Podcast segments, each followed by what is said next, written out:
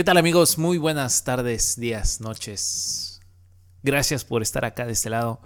Nuevamente la cápsula del tiempo con Héctor Ramírez. Gracias por estar aquí. Digo, realmente eh, este es el episodio, no sé, casi llegamos al 20. He estado un poquito, eh, vamos, no ausente, pero intermitente, ¿saben?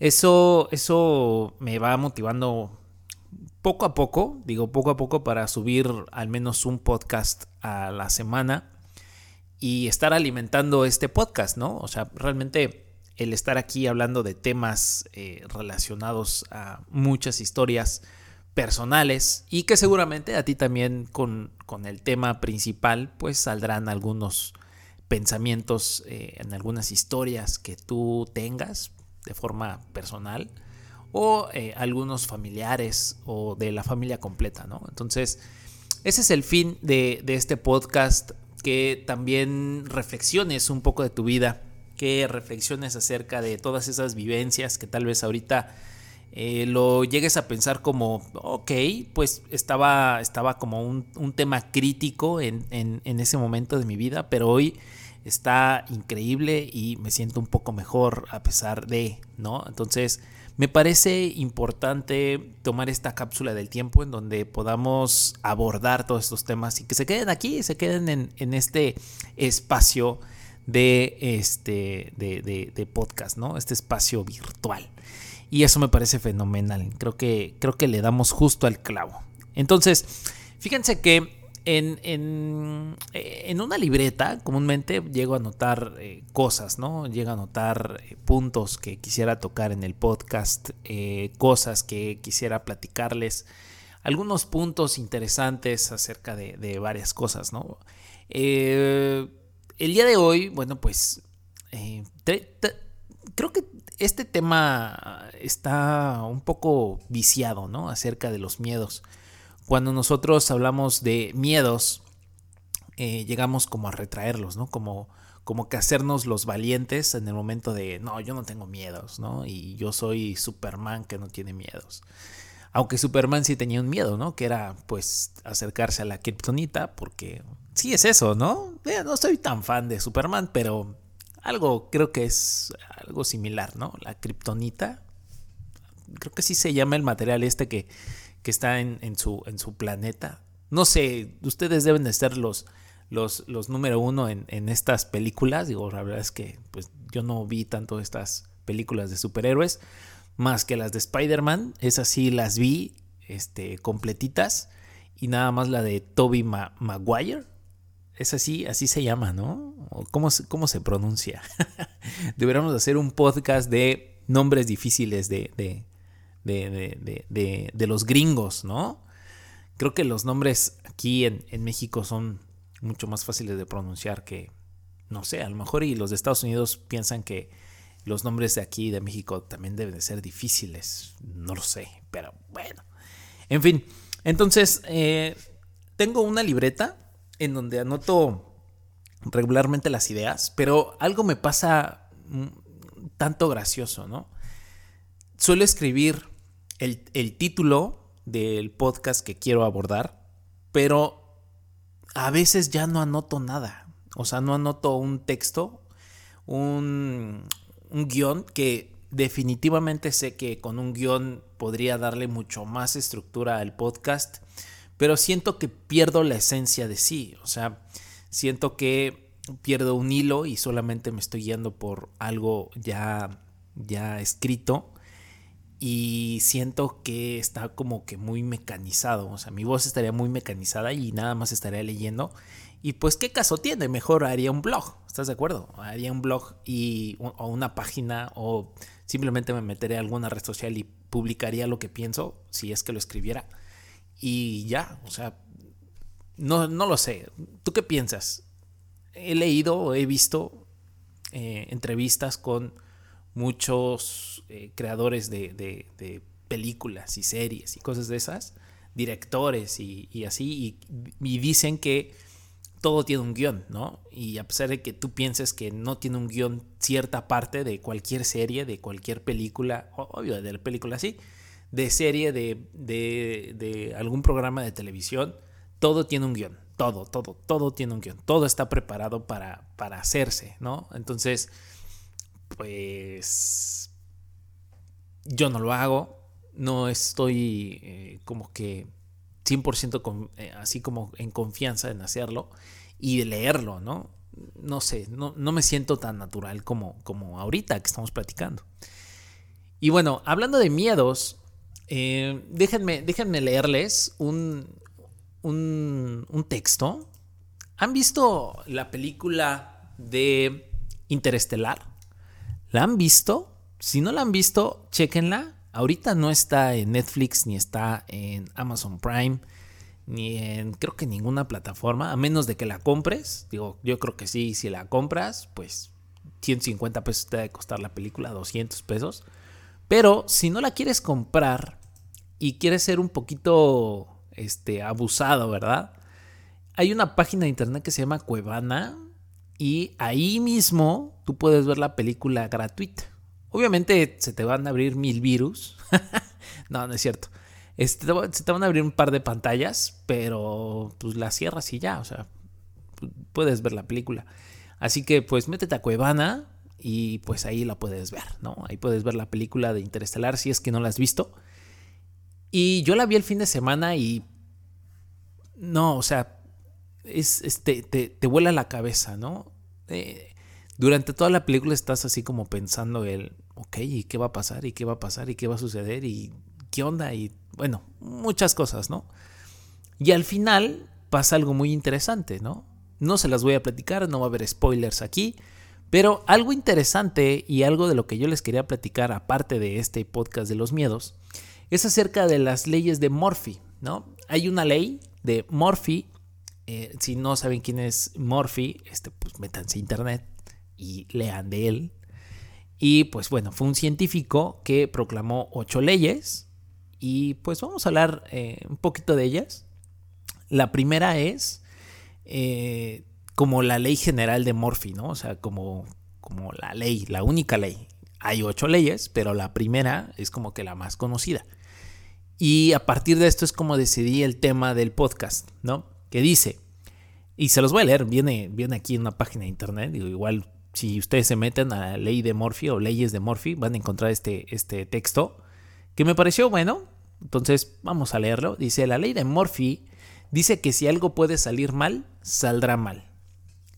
Este Murphy era el ingeniero aeroespacial Edward Aloysius Murphy y formuló su ley en 1949, después de descubrir que estaban mal conectados todos los electrodos de un arnés para medir los efectos de la aceleración y deceleración, deceleración en pilotos. Es innegable que tanto esta ley como la que siguieron con sus corolarios, corolarios, ¿qué es eso?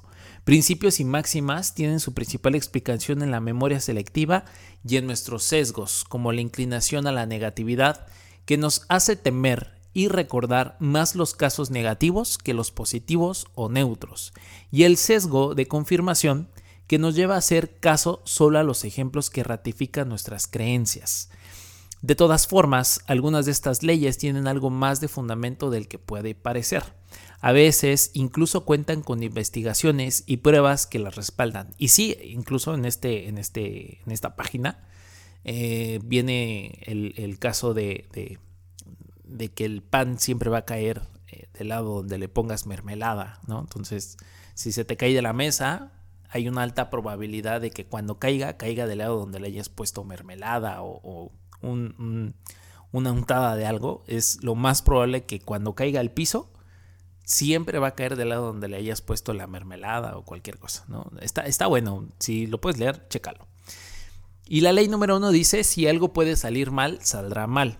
Y les voy a leer nada más este texto que dice, como recuerdan en Ask, Ask Matema, algo, algo de preguntas matemáticas, nada dura para siempre, así que en algún momento todas las piezas de una máquina se romperán. A lo que podríamos añadir que cuanto más tiempo y trabajo comporte una tarea, más fácil será que en algún momento surja algún contratiempo. Es decir, aunque no todo saldrá mal siempre, ni mucho menos, esta primer, ley de Murphy se cumplirá a menudo, a condición le demos tiempo suficiente. Por cierto, al parecer, este punto no está tan claro. El enunciado original dice que si hay dos o más maneras de hacer algo y una de ellas puede resultar en una catástrofe, alguien decidirá por esta.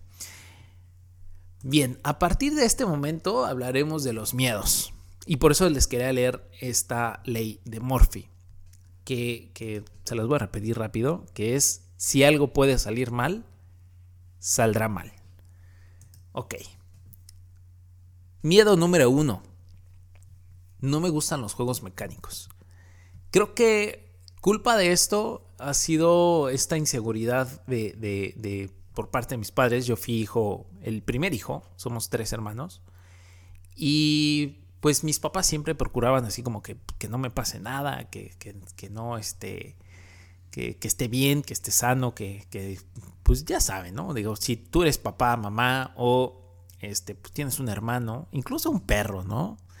Lo llegamos a sobreproteger tanto que lo limitamos a que se atreva a hacer más cosas. Y creo que parte de eso nos llega a, a, saber qué, sí es eh, bueno meterse, o sea, atreverse a hacer las cosas y cosas que no. O sea, es esto como por supervivencia. ¿sí? Entonces, pues la supervivencia que a mí me dieron mis papás, o la educación que yo tengo por parte de mis papás, es no te subas a los juegos porque te puedes caer o algo te puede pasar o te puedes accidentar, ¿no?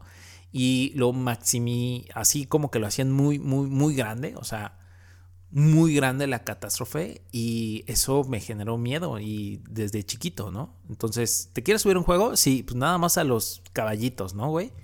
Entonces, pues a los caballitos me tenía que subir. Y, si yo me quería subir a las tazas, pues no, no, porque ¿qué tal y sales volando y no te amarran bien?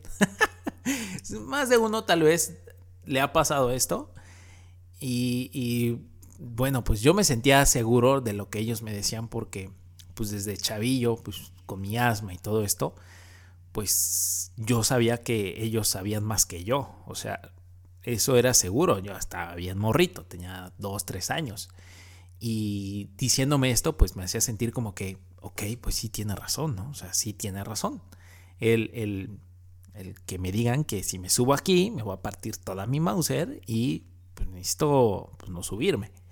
Esto llegó a afectar muchas cosas de mi vida a lo largo, este, pues de que vamos a una feria y, pues tampoco es como que me guste mucho ir a ferias, porque Desafortunadamente, y derivado también de ese miedo, fíjense que en, una, eh, en una feria, igual estaba yo morrillo, como cuatro años, yo creo, tres años, cuatro años, estábamos en una feria y yo estaba, yo estaba dormido, creo, sí, estaba dormido y mi papá me estaba cargando y ya ven que avientan cohetes, ¿no? En las ferias. Típico, o sea, en, en México, si tú eres de otro país, en México se celebra mucho con cohetes y seguramente en tu país también, ¿no? O sea, tampoco es como que México sea el único país que fabrique pirotecnia. Entonces, seguramente en tu país también lo hacen. Y en las ferias, las ferias que son, bueno, pues ponen juegos mecánicos, hay comida, hay este, música, este, ponen juegos estos como de canicas y te ganas un premio, como un, parque de diversiones, pero, pero en la calle, ¿sí? O sea, en la calle cierran dos, tres calles y ahí está la feria, ¿no? Aquí en México así se acostumbra. Igualmente, a lo mejor en tu país también pasa lo mismo. ¿Por qué? Porque también he visto que me escucha gente de otros países latinos. Entonces, pues, por eso lo digo. Así que, em, si tú lo estás escuchando, pues seguramente y, esto también pasa en tu país, ¿no?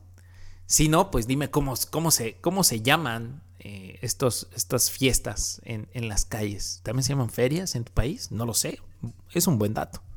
Así que eh, nos, nos, estábamos ahí eh, eh, pues, caminando y de repente me cayó una brujita. Una brujita pues es un cohete chiquito, ¿sí? Es un cohete chiquito.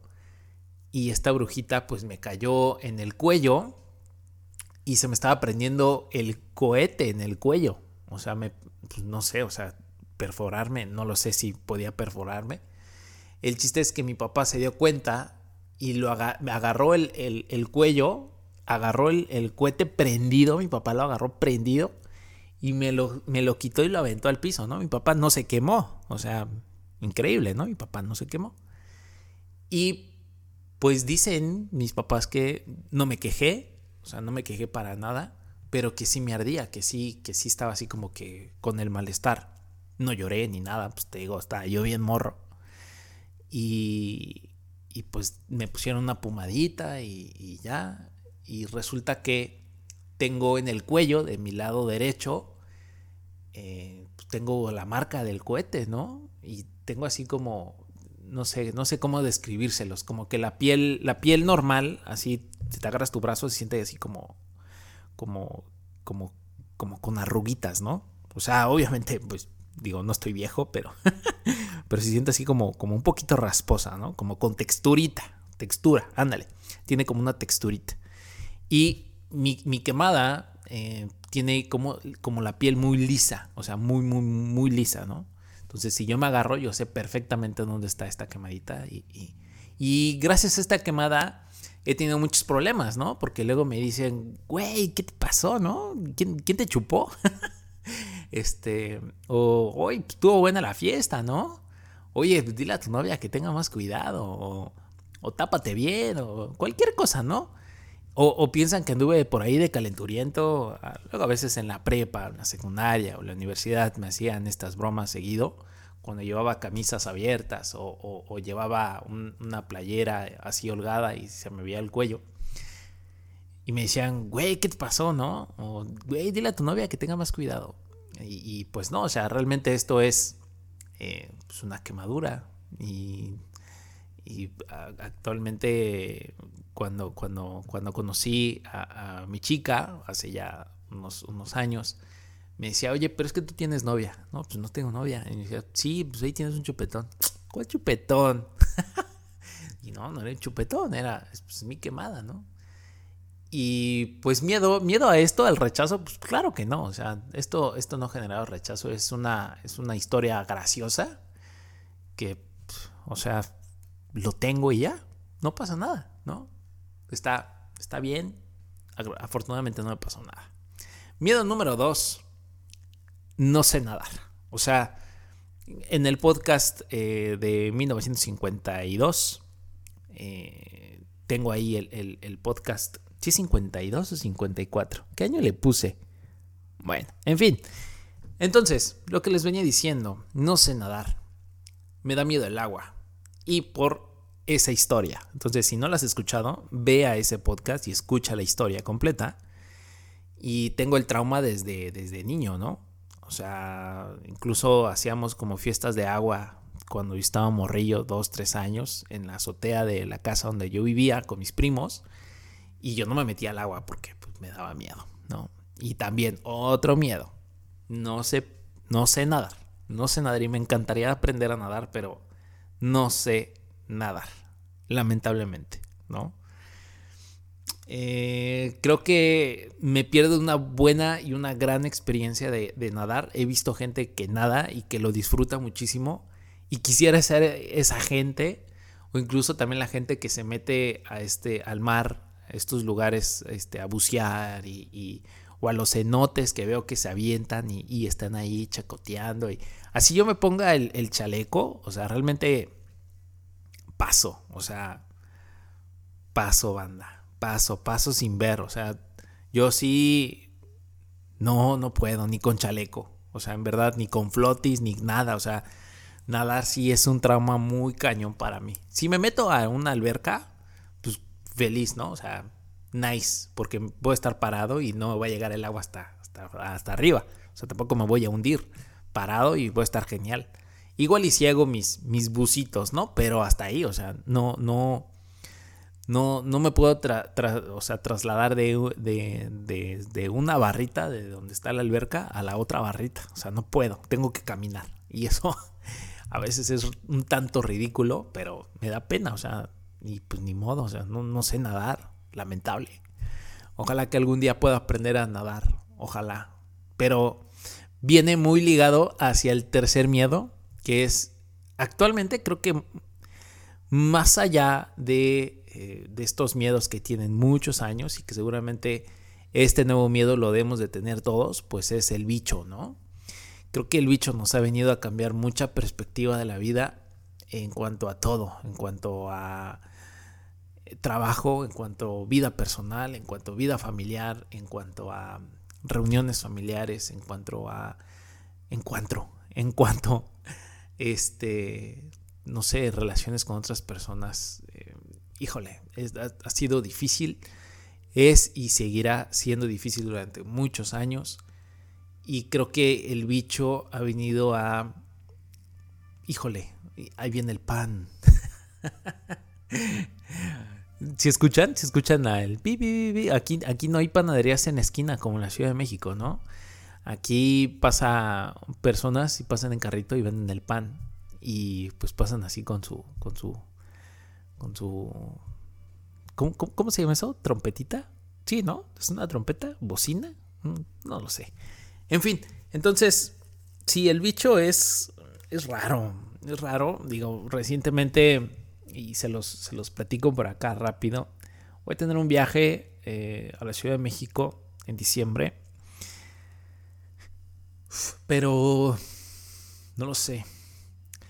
Es un vuelo, mucha gente, eh, gente que veo que no usa el tapabocas.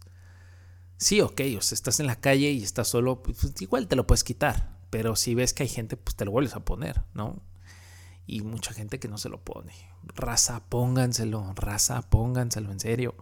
Hay banda que no le importa y que sale así a la calle y que ahí está con gente y sin pinche tapabocas y se enferma la demás gente y la demás gente se muere por culpa del otro y el otro que fue el que era sintomático y el que hizo que se enfermaran más personas, ese vato está vivo.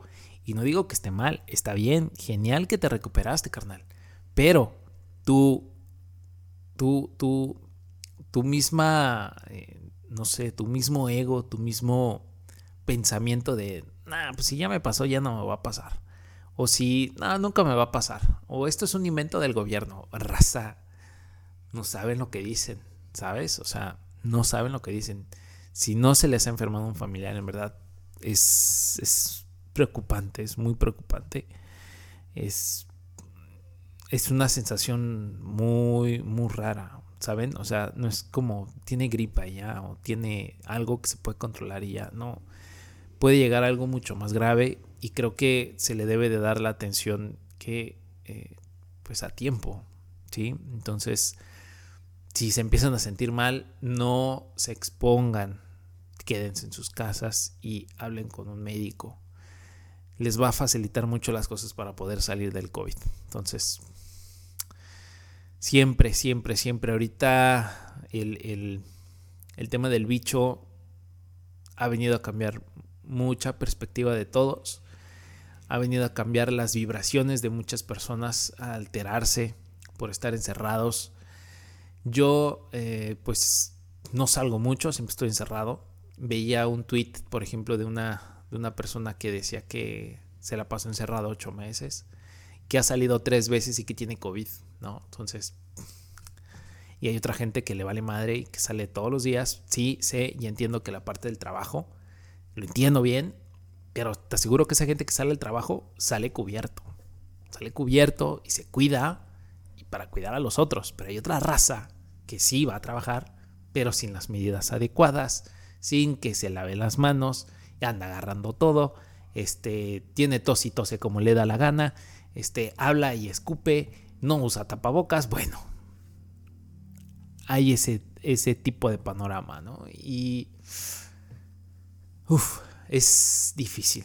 Difícil, banda. Yo creo que todos deberíamos de pasar página este año, en verdad, y a los siguientes tres o cuatro años que se nos van a venir encima súper rápido. Van a pasar muchos años para que esto pueda volver a una normalidad. Y lo pongo mucho entre comillas. Y creo que este miedo ha venido a alcanzarnos a todos, no nada más a mí, creo que a todos. Y como les comentaba de este vuelo, ha estado pues un tanto difícil también la decisión. Lo he pensado, lo estoy pensando, de hecho hoy fue cuando, cuando tuve una, noticia de estas. Eh, lo consulté con mi chica, lo estoy consultando yo con, pues, pensando, ¿saben? O sea, creo que, no lo sé, no sé qué decisión vaya a tomar, no sé qué decisión vaya a tomar.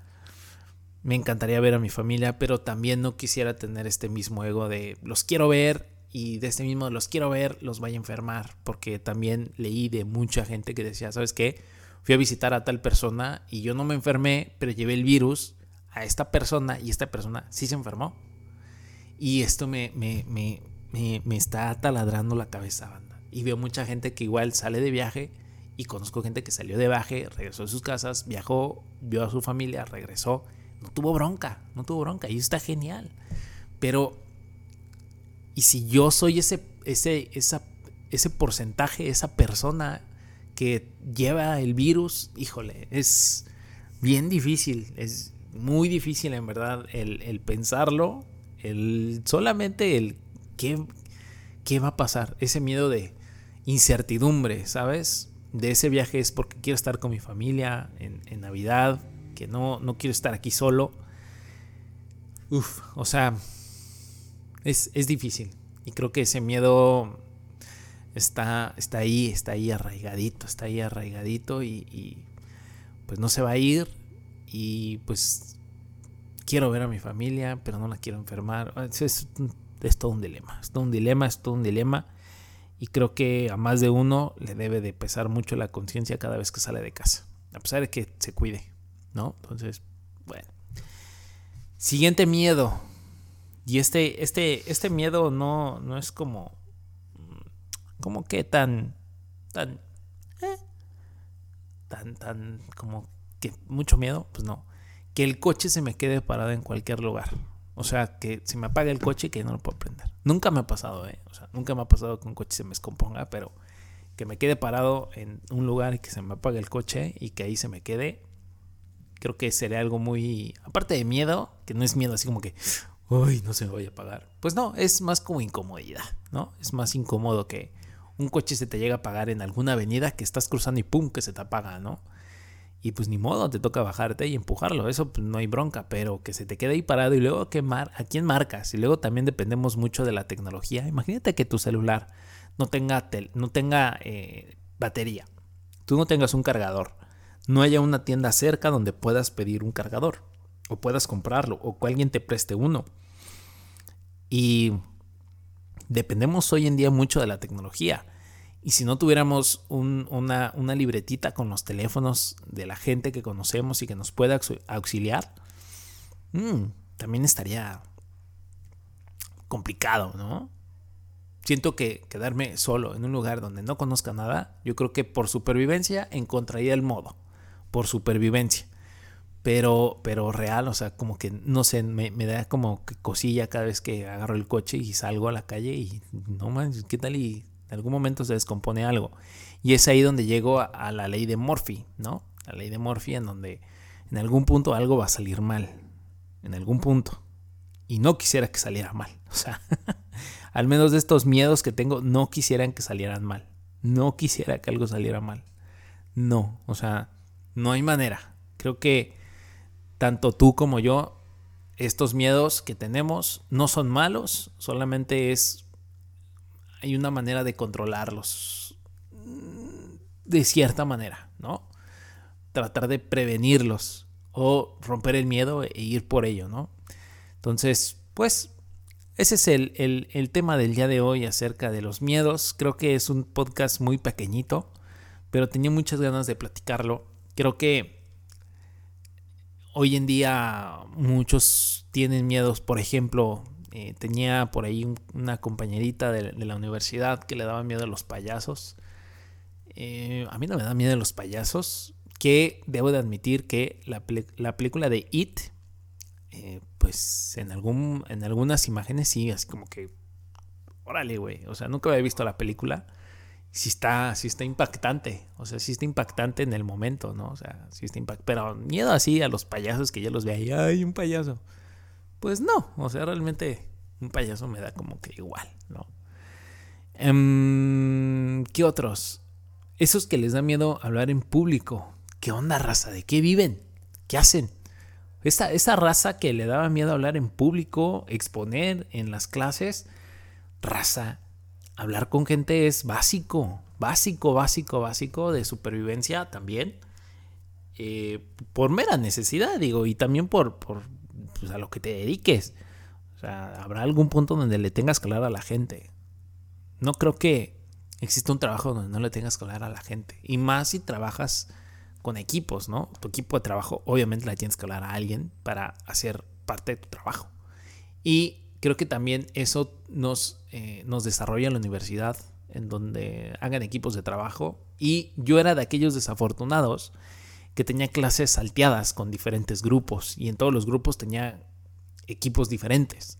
Había raza que se agarraban en grupo y todos se metían a todos los, todas las clases, ¿no? Todos juntos para estar en el mismo equipo todos. Y recuerdo muy bien un, comentario que me hizo una amiga en tercero, creo, y que se estaba juntando con otra racita. Y yo le decía, güey, pero ¿por qué te juntas con ellos y no te juntas con nosotros? Y la morrita me dijo, ¿sabes qué, güey? Así me lo dijo, así me lo dijo, ¿eh? ¿Sabes qué, güey? Si yo me junto con ellos, es porque no toda la universidad va a estar con ustedes. Madrazo, güey. o sea, tú tenías razón, o sea, llegó un punto donde dije, pues sí tiene razón, o sea, no vamos a estar en todos los grupos juntos. Y pues bueno, resultó al revés, ¿no? Porque pues yo sí me fui a darle el rol con un montón de grupos y así se quedó con, con el mismo grupo de, amigos y el mismo equipo durante toda la universidad. Pero pues saludos, saludos y pues, pues chido, pues, ¿qué les digo, no? Y este grupo yo jamás me lo volví a topar en ningún otro salón, o sea, creo que no hicimos equipo en otro, en otro en otro en otra materia, ellos estaban en otro en otro panorama y yo estaba en otro y pues chido, ¿no? Nunca nunca coincidimos en otro grupo, nunca. Y si coincidíamos eran en esos grupos donde todo el trabajo era individual, no era trabajo en equipo. Entonces, pues pues bien o mal también conocí a más gente, cosa que ella también me lo enseñó, entonces pues bien, bien por los dos. y saludos, saludos a todos esos que se la pasaban en un solo grupo en toda la universidad.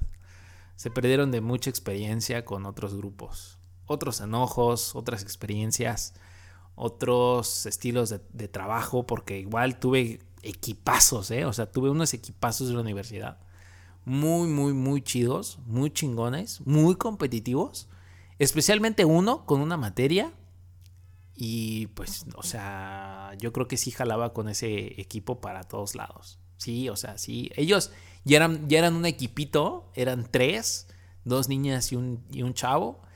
Y después nos juntamos dos más, una morrita y yo. Y éramos el equipo así como que de, como que el, mejor equipo de, de, esa materia y en ese grupo. Y echábamos como competencia con otro equipo que también echaban así como mucha leña, ¿no? Así como que ponían la, la, la vara y nosotros poníamos la vara aún más alta, ¿no? Y cuando nosotros poníamos la vara, ellos ponían la vara aún más alta. Entonces ya sabíamos qué onda, ya sabíamos si ellos pasaban primero, sabíamos que teníamos que superarlos. Cuando nosotros pasábamos, ellos tenían que superar esa vara. Y cuando se veía igual el, show, si era así como que, va, pues empate. sí, o sea, súper, súper, no sé, como que muy competitivo ese, esa clase y no se me va a olvidar y esa clase se la recomendé a mis amigos y hasta la fecha es como que, güey, esa materia me cambió la perspectiva de la carrera. Y pues así es, o sea, esa maestra, pues, mis respetos, después de, de, ese, creo que después del mío se tomó un año sabático y cuando regresó, ya fue cuando se integraron mis, mis compañeros. Entonces, pues, genial. Genial y les tocó con esa maestra. Y yo dije, güey, métanse esa materia, les conviene. Que, que miren que les, da, les va a dar miedo estar con ella porque son muchas reglas, son, es seguir todo al paso de la letra. O sea, la maestra tenía mucha metodología de, de, investigación, mucha metodología para poder exponer, te daba reglas para poder hacer las cosas, el texto, las presentaciones, este, el, documentar la información que estabas eh, bajando, vamos, de internet. Este, también te pedía ponerle este formato APA, pues un montón de cosas, pero la maestra era Y es muy top. Es muy, muy, muy top. Y creo que apenas sacó un libro. Entonces, pues genial. La maestra genial. Y este, pues, le estuvo haciendo mucha difusión por ahí en la universidad. No, no, no lo conocí porque yo ya estaba fuera de la universidad, pero lo supe por, por, eh, pues, por, por Face, porque teníamos que estar eh, agregados al Face con la maestra, porque ahí luego dejaba actividades. Y ya después creo que lo eliminó ese Face y después hice una página, seguí la página y ahí sigo la maestra, ¿no? Y la maestra algo, algo por ahí hizo de un libro muy, muy, muy interesante. Eh, hizo conferencias, dio pláticas, este, regaló libros, este, los alumnos de la ESCA lo compraron. Entonces, pues genial, ¿no? Una muy buena comunidad en, en, la ESCA. Y saludos a todos los de la ESCA Tepepan, a todos los que me estén escuchando, este, a todos mis amigos de por allá, quien, quien me esté sintonizando. Gracias, digo, son cosas que eh, a, veces, a veces es bonito recordar, es bonito recordar. Y obviamente también el, eh, el pasar todos estos miedos, ¿no? De, yo tengo estos miedos y había raza que tenía miedos en la universidad. Incluso estoy seguro que más de uno les daba miedo meterse a clases eh, con maestros que no conocían, ¿no? Entonces siempre había, hay un grupo muy grande de la universidad y la raza se metía, los nuevos, principalmente los nuevos de primer semestre, se metían a la página y, y bueno, era un grupo cerrado de la, de la ESCA y que apenas vi que lo hicieron privado. ¿Qué tranza, raza? ¿Por qué lo hicieron privado? Ábranlo para que la gente se pueda meter y. Pues raza. Pues, que se metan. Pero bueno, seguramente algo de, algo de seguridad tendrá el grupo. Y se metían y preguntaban por. O, o pedían referencias de los profesores, ¿no? Este profesor, este, ¿qué tal da su materia, no? O qué profesor me recomiendan para, para esta materia, ¿no? Y ponían los nombres.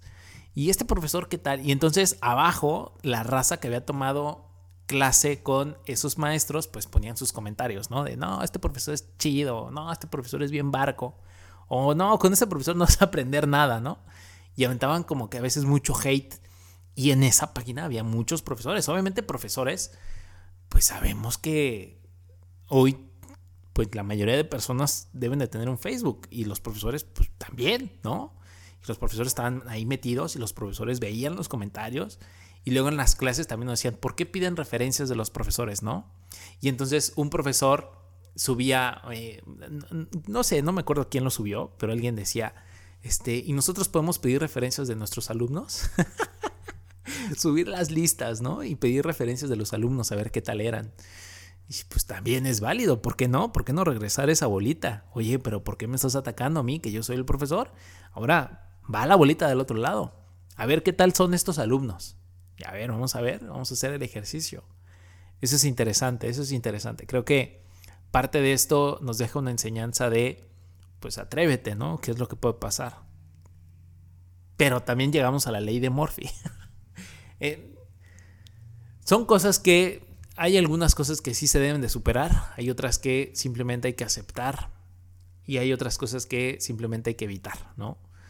Creo que llegamos a un punto de, de, supervivencia, este de, ok, aquí hay peligro, no te acerques porque tú sabes que si brincas de aquí para allá te puedes morir, güey, ¿sí? O sea, no lo hagas, es de, cuidado, cuidado, raza, porque te puedes caer, te puedes morir, o te puedes acercar y te puedes quemar, o te puedes, le puedes hacer clic a algo y puede explotar algo, o te acercas, le acercas el dedo a algo y te puedes picar. Entonces, es esta parte de del miedo, ¿no? Incluso también creo que eh, es, es, una, es algo sensorial que también desarrollan los bebés cuando son chiquitos, que muy típico que quieren agarrar todo, o sea, el agarrar todo es, pues, que, el, a ver, el fuego no saben que es fuego y que quema, y si acercan la mano, pues saben que quema, y, y, al sentirlo, pues quitan la mano y obviamente si lo ven, ya nos acercan. Muchas veces, ¿no? Ya a veces también de grandes jugamos al vivo y queremos jugar con fuego y también se quema mucha gente por eso.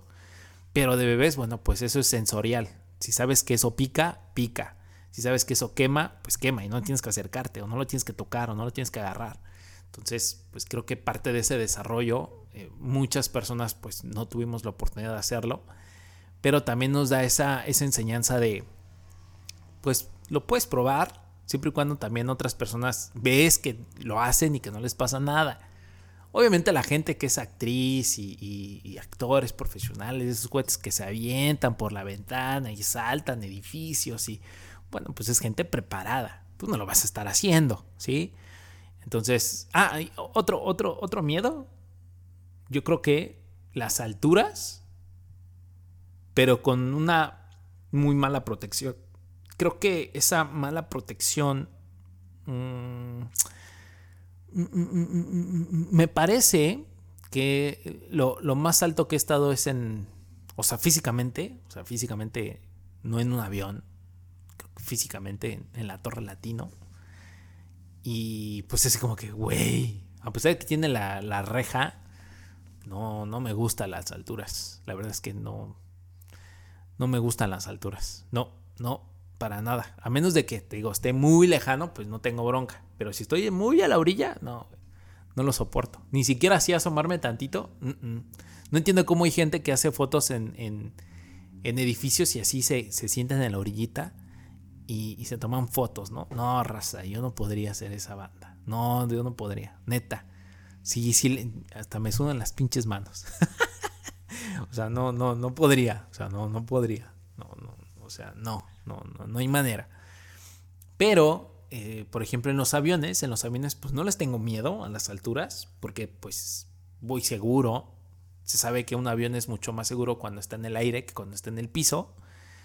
Entonces, creo que eh, en la parte de los aviones, la parte que menos me gusta de subirme un avión y de despegar, pues creo que ya lo dije, es despegar. En los aviones es despegar, o sea, el despegue no me gusta. No me gusta mucho el despegue. No, para nada. O sea, en la aceleración en pista no pasa nada, está cool. Pero ya cuando ya se eleva el avión, que sientes como un vádigo, no me da miedo hasta ahí. Donde me empieza a dar miedo es cuando está hacia arriba y la punta se está muy hacia arriba, obviamente, para, para subir, obviamente. Entonces, esa sensación donde mi, mi cuerpo está como, como si estuviera cayendo, ¿sabes? Como si estuviera cayendo mi cuerpo, no me gusta. O sea, no, no me gusta. No me gusta. Ya cuando empiezas a, empieza a bajar el avión y empiezas a planear y todo esto, creo que el planear también me da un poquito de miedo. El, que esté planeando el avión y que se mueva a los lados, creo que también me genera un poquito como de, uy, güey, esta madre en cualquier momento se desestabiliza y macos, güey, vamos de hocico. Pero, pero, pero no siempre me pasa. No siempre me pasa. Entonces, ojo, dato ahí, dato interesante. No siempre me pasa.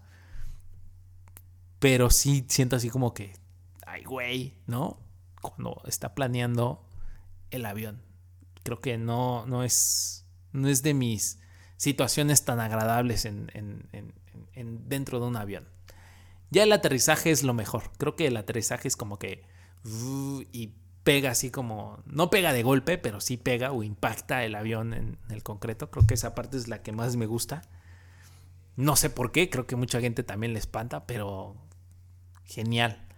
Y también veo a muchos bebés que se la pasan bomba en los aviones. O sea, se la pasan bomba. Yo no puedo. No puedo, raza. A veces, digo, nada más en el despegue y en el, y en el planear, eso es donde, ay, güey. Lo único que no me late. Es lo único. Y te digo, he visto bebés que lo disfrutan y están genial ahí en el avión. Y también veo raza, niños que están nadando sin protección y que se la están pasando bomba. Y quisiera pasármela tan genial como esos bebés, pero yo no puedo. Los mismos perros que también saben nadar, también no es como que, ay, vamos a enseñar al perro a nadar. Pues no, el perro sabe nadar por supervivencia. Y no dudo que haya perros que no sepan nadar. ¿O sí? No sé, nunca los he visto, pero creo que todos los perros saben nadar. Al menos lo que he visto, no lo sé. Así que quisiera pasármela también como ellos. Si, si alguien por aquí tiene este mismo miedo de nadar, pues platíquenmelo. ¿O qué otros miedos, miedos tienen? Eh, pues creo que son todos, al menos los míos. A los bichos, las cucarachas. Sí, no inventen, las cucarachas es lo peor del mundo. Y a las ratas. No puedo con eso. No puedo. A menos de que si estoy solo, me dan poco de más miedo. O sea, no sé, como que estando con alguien más, como que me hago el valiente, ¿saben? Pero las, las ratas y las cucarachas no me gustan. No, no, no, no las aguanto. No las aguanto, en serio. No aguanto, no aguanto su presencia. No, es desagradable. Es muy desagradable y por eso trato de siempre tener limpio todo y de revisar todo y que todo esté bien. Aquí en mi casa, si hay algo, sacarlo de inmediato porque no, no, no podría. O sea, no, no podría dormir con una cosa así en mi casa. O sea, no podría. Y por eso mismo creo que tengo muy poquitas cosas en mi casa. O sea, no, no, es como que, ay, ya tengo mi casa y ya tengo un montón de cosas. Pues no, son poquitas y el espacio que tengo, pues lo puedo ver bien, todos los rincones, puedo mover todo y puedo ver si hay algo, pero no, realmente aquí en mi casa pues no hay nada. Pero sí, las cucarachas y las ratas las odio, las odio muchísimo, muchísimo, de cualquier manera, muchísimo. Todo lo demás creo que... Oh, evidentemente, si me encuentro un cocodrilo, tampoco es como que, hay un cocodrilo, ¿no? Pues no, o sea, también es como que, pues, obviamente no me voy a acercar. Si veo una serpiente, obviamente tampoco es como que, ay, una serpiente. Pues no, tampoco. O si me acerco me va a, me va a morder, ¿no? Picar, no, morder. Y, em, y pues ya, ya, raza. Creo que son cosas eh, un tanto naturales. Creo que muchas personas sufren de lo mismo. Y otras personas sufrirán de otras cosas. Incluso de la soledad de los sentimientos. Yo no le tengo miedo a eso, es más, es, es como un aprendizaje, es momento de reflexión, de pensar, de ver, de analizar, de por qué me está pasando esto, de entenderlo y de a veces soltarlo, ¿no? No, no arraigarme a ese sentimiento. Creo que todos llegamos a tener sentimientos así y no es malo tenerlos, no es malo sentirse solo, aunque la soledad en exceso creo que podría llegar a afectar algo psicológico y pues yo creo que es el momento de llegar con un profesional, ¿no? Me parece. Yo no soy así, creo que en cualquiera de estos puntos me, tengo que, que autogestionar para no sabotearme en cualquier cosa que haga en mi vida. Así que sentimientos así que les tenga miedo, pues no, o sea, realmente soy una persona que siempre es positivo. Siempre es positivo. Que no se ríe de todo, es diferente, raza. Es muy diferente eso. El ser positivo y raza que es simplona, que de todo se ríe. No, no, no podría estar sosteniendo una risa 24/7. No podría. No podría estar sosteniendo una, una cara sonriente 24/7. No podría. No sé cómo hay banda que se la pasa sonriendo a todo. No puedo. Y de esto mismo también viene esta parte de las películas de comedia. Las odio, las odio, en serio, no me gustan las películas de comedia. A menos de que llegue a una casa y están viendo la película, solamente así la veo. Pero si, si me preguntan una película o un stand-up que se ponen muchos de moda, no, no sé, la verdad es que no le encuentro, no le encuentro gracia. Cuando yo busco chistes, no, creo que no va por ahí, ¿saben? No va por ahí mi rollo no va por ahí mi, estilo, no va por ahí el, ver ese tipo de contenido. Al menos en Netflix y en todas estas páginas de, stream, no, no, no es lo mío, ¿saben? Y recientemente, déjenme decirles que eh, no, no, ya, ya, ya no tan dirigido a los, a los miedos, sino un poco más dirigido hacia mm, sentirse casi casi Tony Stark en donde ya sabes que tiene su asistente y le habla y hace cosas por él. Fíjense lo que tengo, ¿eh? Chéquense, a ver, a ver si lo logran escuchar. Ok, Google. Enciende el aire acondicionado. Topen. De acuerdo, encendiendo el aire acondicionado. ¿Qué hubo? ¿Se dieron cuenta? Tengo un asistente de Google que espero en algún momento hacer un test por aquí, hablarles un poquito más acerca de este tipo de tecnología y compré eh, en este buen fin, que hubo muchas ofertas. No compré mucho, o sea, compré unos gadgets de 100 pesos, 200 pesos. Y compré un, aparatito que funciona como infrarrojo y este aparatito a su vez se conecta al Google Home o se conecta con Alexa. Yo Alexa casi siento que Alexa es como para pobres. no sé por qué, pero sus productos no son, no son baratos, son caros. No sé, no me gusta Alexa. Si tú tienes una Alexa, genial, pero no, no sé, no me convencen. Y no sé por qué tengo esa expectativa así como que, como que es, es no sé, como que de mala calidad. No, no, no sabría decírtelo, pero no me gusta, no me gusta Alexa. No, no, no me late, no sé. Es, es cosa mía, es cosa mía. Pero en fin, entonces te decía, compré un aparatito que funciona con algo que es infrarrojo y configuré mi televisión y configuré el aire acondicionado de aquí de mi casa a este aparatito que es Google Home y al momento de darle este comando de voz puedo accionar el aire acondicionado con voz sin necesidad de un control remoto y puedo conectar mi televisión, la puedo encender. Entonces solamente con hablarlo pues yo puedo prender mi televisión y prender mi aire. Y también puedo encender eh, unas luces, puedo encender eh, la habitación, porque en la habitación yo tengo un enchufe inteligente, cuando no lo estoy ocupando lo apago para ahorrar energía y todo está conectado al router de internet. ¿no? También puedo encender el Xbox, eh, también creo que nada más. Sí, creo que nada más es lo único que tengo. Tengo otro enchufe y ese enchufe lo ocupo cuando mi celular se queda sin pila en las noches. Digo, igual y todo esto que te estoy diciendo, pues fácil lo puedes aplicar en tu casa, ¿no? Si a ti te gusta todo este tema de los gadgets. Entonces, pues está interesante. Entonces, tengo, tengo un aparatito que igual te digo que es un, un, enchufe inteligente y también se conecta al router.